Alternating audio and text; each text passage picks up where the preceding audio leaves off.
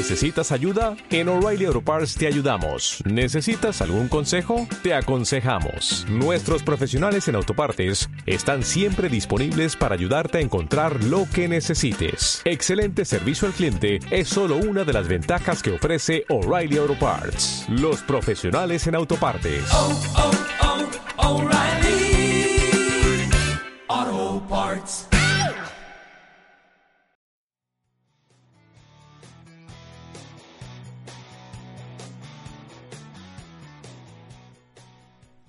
Hola y bienvenido a un nuevo podcast sobre SEO avanzado. Soy Ginés Mayor, consultor SEO y me puedes encontrar en mi blog ginesmayor.com. Bien, hoy el tema que vamos a tratar es el siguiente. ¿Qué tipo de lenguaje prefiere Google? O qué tipo de lenguaje prefieren los motores de búsqueda, como queramos verlo.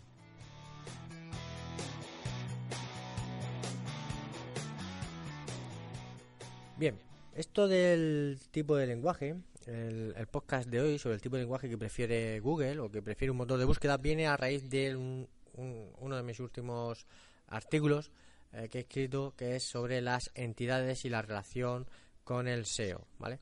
Eh, ya en el 2012 eh, un- el jefe de equipo de, de la búsqueda principal de Google ya nos advertía que debíamos de empezar a digamos eh, a posicionar por cosas es decir cosas son las entidades y no eh, enfocarnos tanto en las palabras clave o las cadenas vale para ellos eh, las palabras clave significa cadenas no esas cadenas de texto. Sin embargo si nos hemos dado cuenta en los últimos años la gente ha hablado hablaba muchísimo de palabras clave. Sin embargo no hablaban de las entidades o las cosas no no sé exactamente el por qué eh, no sé si es por falta, no sé, temas de los SEOs o no sé, cualquier historia. La verdad es que no se ha hablado mucho de las entidades y no se ha hablado mucho de, eh, bueno, el, el posicionar las cosas, ¿no?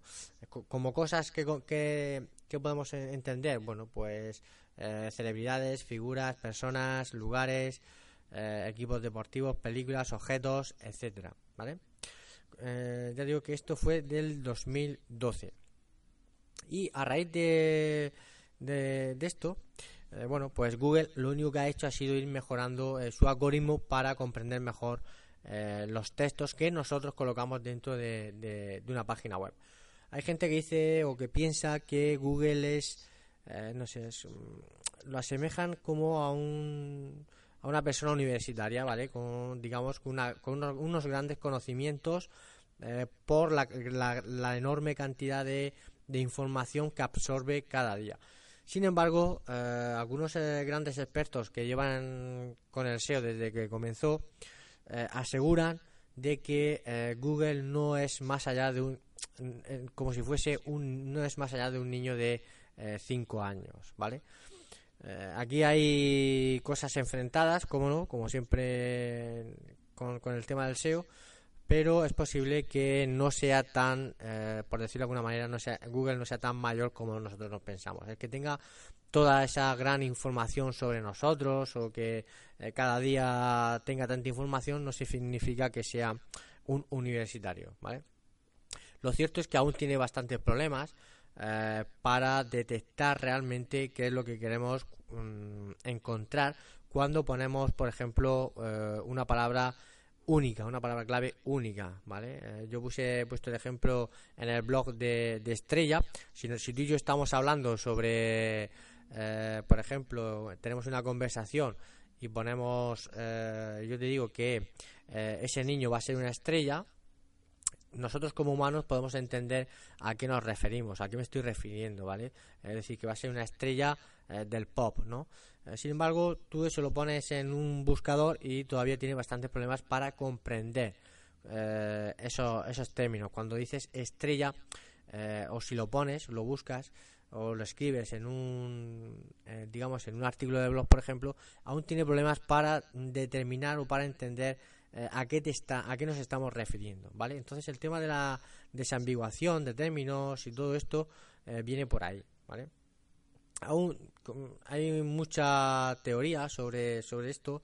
eh, de las de las palabras clave y tal pero lo importante es entender que mm, digamos Google por decirlo de alguna manera no es tan inteligente como nos pensamos vale a la hora de entender lo que nosotros ponemos en, el buscador o a la hora de que nos entienda cuando eh, colocamos alguna palabra dentro de él, ¿vale? Entonces, bueno, para ello eh, se han, crearon, han creado el gráfico de conocimiento y una serie de herramientas para intentar, bueno, eh, comprender qué es lo que nosotros colocamos. Al final, lo que ocurre es muy sencillo. Una persona llega con una duda al buscador y pone ahí un término de texto, el que sea, ¿vale? y eh, está buscando algo. Google busca dentro de su base de datos qué puede coincidir o qué puede eh, intenta interpretar o adivinar vale lo máximo o aproximarse lo máximo posible a lo que ese usuario quiere encontrar vale esto no es ni más ni menos que eh, las actualizaciones que del algoritmo principal que, que, surgen es porque intenta siempre dar un paso más y acercarse un poco más vale eh, los que han intentado hacer o engañar o hacer trampa o él simplemente no interpreta correctamente que esos contenidos eh, eh, pueden ser de, de, la calidad que, requiere, el buscador pues simplemente los manda para abajo, ¿vale? Entonces es súper importante porque todo está relacionado con la optimización del contenido de una página web y, y entender o hacer que Google entienda nuestro contenido de verdad, de verdad que es súper importante, ¿vale? Entonces, eh, bueno, al final del artículo eh, he nombrado a, un chico que he encontrado, la verdad muy, me, ha parecido muy interesante, el tema del lenguaje que actualmente eh, mejor comprende el buscador, ¿vale? Y es simplemente el que normalmente se utiliza para los datos estructurados, ¿vale? JSON LD. Este es el lenguaje que prefiere para comprender eh, cada palabra, cada frase, cada párrafo que nosotros colocamos en nuestra en, cada una de nuestras páginas, ¿vale? Eh, el JavaScript todavía tiene muchos problemas con para, comprender eh, el JavaScript, el, motor de búsqueda, en este caso una máquina. Sin embargo, si nosotros somos capaces de implementar correctamente los datos estructurados a través de este lenguaje, que normalmente yo creo que es bastante universal eh, que la gente utilice el JSON, mm, podemos, podemos llegar a hacer que la máquina, una máquina, comprenda mejor qué hay dentro de cada una de nuestras páginas y con ello nos pueda dar un puntaje mayor, ¿vale?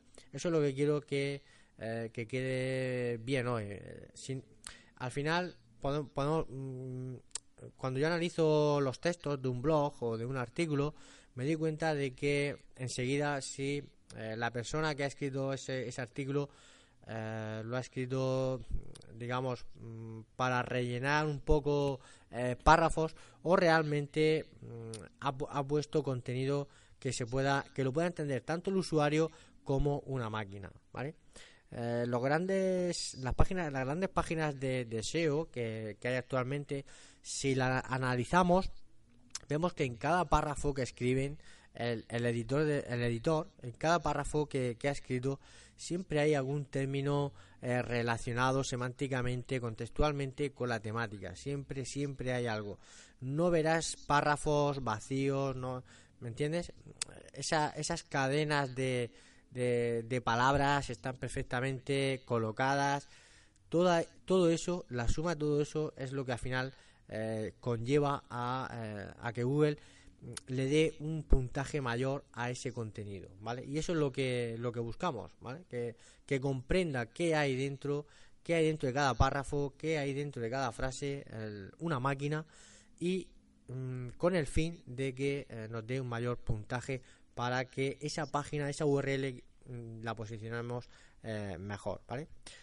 ya digo que mm, el tema del JSON o los datos estructurados eh, es una de las cosas con las yo creo que ya se están oyendo desde hace un año para acá, pero creo que todavía se, se van a oír bastante más eh, durante este 2019. La gente va a remarcar muchísimo el tema de los datos estructurados, eh, también para de cara a la búsqueda por voz, etcétera, etcétera. Y creo que puede ser, mm, digamos, un, un puntaje extra a la hora de, eh, digamos, diferenciarnos o sacar ventaja a la competencia.